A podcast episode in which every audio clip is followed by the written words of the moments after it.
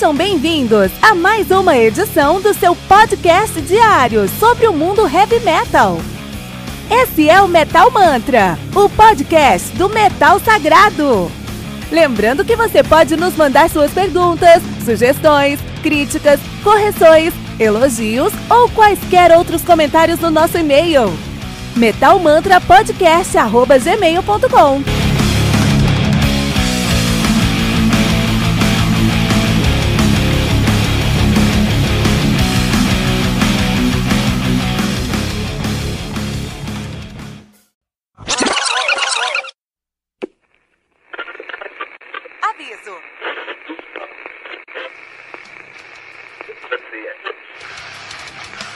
Antes de começar, avisamos que todo o conteúdo do Metal Mantra é Creative Commons. Por isso, músicas, links e podcasts citados nesse programa estão na descrição desse episódio.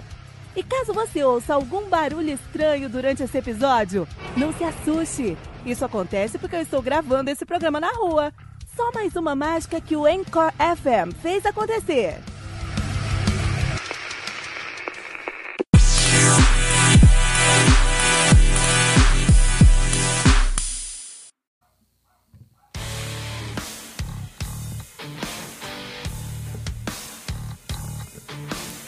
Só um minutinho, metaleiro, já vamos ouvir o episódio de hoje. Mas agora queremos te apresentar o Heavy Bulletin. O Heavy Bulletin surgiu como uma maneira de trazer o sangue nos olhos do metaleiro aposentado. Mas o que é o metaleiro aposentado? É o cara que na adolescência ouvia muito heavy metal, tinha cabelo grande, tocava numa banda e depois de um tempo a escola acabou, veio o vestibular, a faculdade, o trabalho, o IPVA do carro, o casamento, o apartamento, os filhos, os boletos, a academia, enfim, tá osso, né? Eu sei disso porque eu passo por isso também, mas eu nunca quis deixar a paixão que eu tenho pelo heavy metal morrer. E assim, eu comecei o meu podcast para falar sobre um álbum novo de heavy metal todos os dias. E para isso, eu tive que desenvolver uma curadoria, um processo interno para conseguir me manter a par das novidades do mundo do metal. E com esse processo eu lancei 300 episódios entre janeiro e abril de 2019. Vou repetir isso, tá? 300 episódios em 4 meses. A maioria dos podcasts de heavy metal não chegou no episódio 200 ainda, com um ou dois anos de atividade. E isso só foi possível por conta do meu processo interno de curadoria. E é essa curadoria que eu acredito que é o modelo de monetização que eu sempre busquei. É uma forma de entregar muito mais para o meu ouvinte do que eu estou pedindo em retorno. Porque eu sei que contribuir com o Metal Mantra representa um sacrifício e um voto de confiança.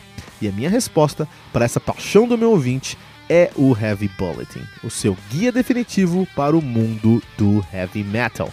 O Heavy Bulletin é uma newsletter semanal que você vai receber no seu WhatsApp com quatro colunas. Uma coluna de lançamentos, com nove álbuns que saíram naquela semana, ou naquele mês, quando a semana estiver fraca de lançamento. Uma coluna de aniversário, com três álbuns que estão fazendo aniversário naquela semana. Uma coluna de garimpo, com três discos que são uma sugestão do Metal, do metal Mantra sempre fugindo do óbvio, e uma coluna especial, que conta com uma lista de seis discos, por exemplo, Power Metal canadense, Death Metal da Flórida ou Death and Roll americano. Todas essas sugestões vêm com uma capa, um texto descritivo e o link para o Spotify. Estamos falando de 21 discos que você pode ouvir todas as semanas, com selo de curadoria do Metal Mantra. E quanto é que isso vai custar? R$ 9,90 por mês. Isso mesmo, pouco mais de 10 centavos por disco. Esse é o modelo de se entregar muito mais do que estamos pedindo em retorno. 84 discos por mês por uma assinatura de R$ 9,90. E ainda mais que isso, nós não queremos que você dê nenhum pulo no escuro.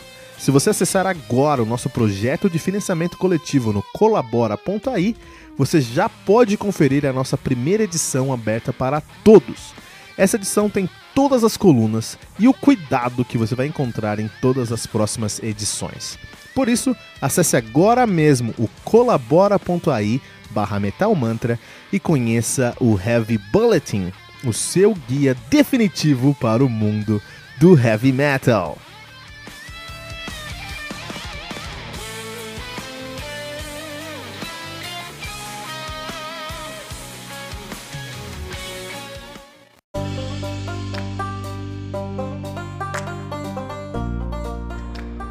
And Justice for All do Metallica, álbum lançado no dia 6 de setembro de, no 88 pela Electra, Electra Records. Álbum conta aí com nove músicas totalizando uma hora e cinco minutos de play. Injustice for All que é um trocadilho do carilho, uma brincadeira de palavras aí do Metallica, né? É, eles pegaram esse título lá do Pledge of Allegiance, que é jurar bandeira. É jurar bandeira. Então todo americano, toda criança americana na escola tem que jurar a bandeira, né? Então, uma vez por semana, alguns, alguns estados um pouco mais, você jura a bandeira, você faz o seu Pledge uh, of Allegiance. E aí, uh, durante esse juramento, você. O finalzinho é And Justice for All. E justiça para todos. E o Metallica usa esse título, Injustice for All, mas aí eles colocam mais rápido, Injustice for All, e parece que estão falando Injustice for All, injustiça para todos. Olha que que espertos, que fanfarrões são o Metallica. O Metallica tem uh, que é a maior banda de thrash metal de do mundo, na verdade, né? Um dos maiores bandas de heavy metal do mundo, de, uma, som mais pesado na, no mundo. Mas sim, a maior banda de thrash metal da história. Os caras são de Los Angeles, San Francisco, estão nativos aí desde 81. Desde 81. Os caras têm uma discografia no mínimo conturbada, pode ser dividida em três fases aí. É, a gente gosta de falar que o Metallica ele tem as suas, a sua fase definida pelo seu baixista, né? Então, o, o, o, a qualidade do Metallica está intrinsecamente ligada à qualidade metálica do seu baixista. Quanto mais metaleiro o seu baixista, melhor a, a sua fase, né? Então temos aí a sua primeira fase, sua fase dourada, com três álbuns que foram gravados pelo Cliff Burton. Nós temos aí o Colonel de 83, Rider Lightning de 84, Master of Puppets de 86, esses seus primeiros três álbuns do Metallica, ótimos álbuns, excelentes álbuns que mostraram que vieram. E eles tinham ali o Cliff Burton, né? Cliff Burton que é simplesmente o deus do contrabaixo no thrash metal, que entendia muito como trazer peso, harmonia e ainda assim trazer a estética do thrash metal para o som. E Metallica se beneficiou bastante com isso, aprendeu bastante com isso, ganhou muito com isso, se tornou uma das maiores bandas já com essa época aí. Infelizmente, Cliff Burton morreu, faleceu em um é, trágico acidente de ônibus e aí os caras é, recrutaram Jason Newsted para tocar baixo. Os caras Jason Newsted que é um baixista tecnicamente é, bom, ele não é ruim, muito pelo contrário, ele tem uma técnica legal. Ele tocava numa banda chamada Flotsam and Jetsam, ele já tinha uma experiência, mas ele entendia que o Metallica, ele conseguia ver o Metallica como uma banda muito mais bem sucedida do que o Flotsam and Jetsam. Então, Jetsam. então ele entrou numa banda falando, puta, eu entrei numa banda grande agora. Entrei numa banda headline, não sei onde esses caras podem chegar. E nesse momento o Metallica começou a assumir uma postura mais uh, mainstream. Uh, Injustice for All, trouxe One, por exemplo, a primeira música lenta do Metallica de verdade, e aí os fãs já ficaram é, já torceram o nariz, né? Os fãs mais hardcore. Depois lançaram o Black Album, que é o Metallica conhecido, né? É o Justice for All de 98, o Metallica de 91, e esse foi o último álbum indiscutivelmente bom do Metallica. Depois disso tudo pode ser bom, mas é discutível. Não sabe se é bom, se não é bom. Pode ser, sabe? Um, eles lançaram Load de 96, e aí a coisa começa a ficar bem complicada. Reload de 97 também é bem difícil. O Garage Inc. de 98, que na verdade é só um álbum de covers. E aí o Jason Newsted saiu da banda e eles recrutaram, no caso, Robert Trujillo. O Trujillo, ele já tinha tocado no, no, no, É um baixista também com uma técnica legal. Ele já tinha tocado com o, o Suicidal Tendencies e com Ozzy Osbourne. Então ele já tinha uma pegada aí de heavy metal um pouco mais moderno, especialmente com Suicidal Tendencies, até uma quedinha para o new metal, ele trouxe essa influência para o Senenger, que é o primeiro álbum do, dele na banda de 2003 e, o, eh, e é com o pior álbum da discografia dos caras, os caras estavam perdidos, não sabiam o que estavam fazendo, trouxeram um álbum essencialmente fraco para sua discografia. Depois vieram com Death Magnetic, é de 2008, e por fim o Hardware to, Hardware to Self-Destruct, 2016. Então no, no Senegal eles falaram que não sabiam o que estavam fazendo. É um álbum muito, muito ruim. A bateria do Lars ainda tá sonando no meu ouvido aqui. O Death Magnetic é um álbum que eles falaram, não, a gente sabe fazer, vamos voltar às origens, sabe fazer heavy metal, olha aqui. E não, não voltaram, sabe? Trouxeram um álbum aí essencialmente fraco, né? Com riffs fracos, com letras que não funcionam tão bem, com uma temática em geral que não é Metallica. E aí eles lançaram Hardware to Self-Destruct 2016 falando já, oito anos depois do Death Magnetic, já falando, ah, tá brincando lá com Death Magnetic, agora a gente vai mostrar que ele sabe tocar. E uma coisa que eles conseguiram provar nesse álbum é que o Kirk Hammett, é, ele tá atrofiado. Ele não sabe mais solar. É uma coisa que ele não, não pertence mais a ele, né?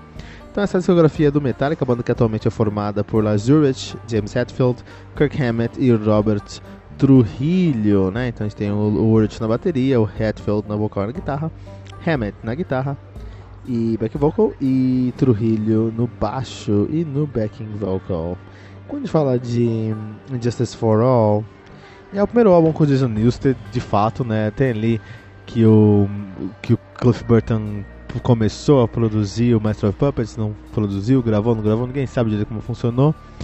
Ah, mas foi naquele momento que ele faleceu, naquela época, e aí o, o, o Injustice for All é o primeiro momento que o Jason Newsted pode falar, beleza, vou gravar um álbum aqui. É um álbum que tem muitos elementos do Metallica, né? Diríamos aí que os primeiros cinco álbuns do Metallica, o Kill and All, Red Lightning, Master of Puppets e Justice for All, e o Metallica é uma das melhores, um dos melhores pentateucos da história do heavy metal, né? Você tem aí cinco álbuns muito consistentes, muito bons. É, e esse álbum aqui é indiscutivelmente bom. Ele pode ser, não ser tão agressivo quanto os antigos álbuns, mas ele continua sendo bom, assim, né? Você tem coisas como Justice for All, que é um é uma minha música predileta desse álbum aqui, né? Que tem toda a, a cara do Metallica desde os seus primórdios, assim, né? Tá, isso tá presente lá. E você tem o, o Hatfield cantando com seu time tradicional, um time agressivo, eles estão sendo um pouco mais é, ácidos nas suas críticas políticas aqui. Então é um, é um álbum de transição ali, sim. Eles estão tentando encontrar uma posição mais amigável e expandir o seu, o seu público e alcançar mais é, pessoas e conseguir mais dinheiro no processo, mas é, ainda é um álbum de transição que eles fizeram muito bem, tem um valor agregado, por isso que Injustice for All, na minha opinião, ainda é um álbum que merece ser ouvido de Metallica aqui no Metal Mantra.